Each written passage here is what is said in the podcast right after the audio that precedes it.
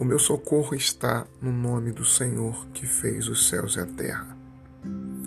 Ao refletir sobre a vida, sobre o tempo e sobre as coisas que se repetem com frequência, o autor do livro de Eclesiastes, Correlet, o sábio Salomão, segundo a tradição israelita, diz no capítulo 1, versículos 4 em diante: Uma geração vai, uma geração vem e a terra sempre permanece.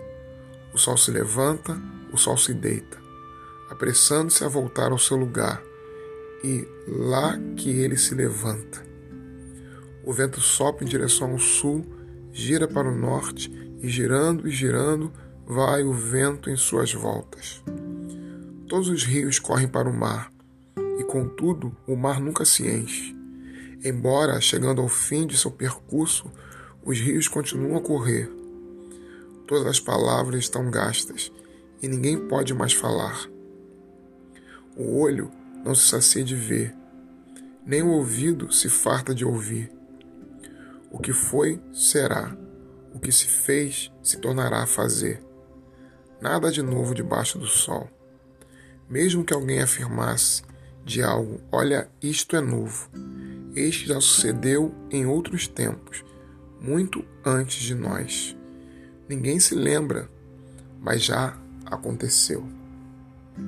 O tédio é quando nós olhamos para o mundo e não vemos mais nada a acontecer de novo. Vemos apenas a repetição, a mesmice, o eterno retorno. As coisas giram, giram e voltam para o mesmo lugar. Para muitas pessoas, a vida tornou-se uma repetição enfadonha, uma repetição sem sentido, sem qualquer tipo de riqueza ou de profundidade ou de sentido. Diante disso, o sábio diz que precisamos aprender a recriar a realidade. Nada do que foi será de novo, do jeito que já foi um dia. Tudo passa, tudo sempre passará. O que foi não voltará a ser, embora a vida tenha suas idas e vindas. Assim, o sábio não é aquele que busca novidade para saciar-se.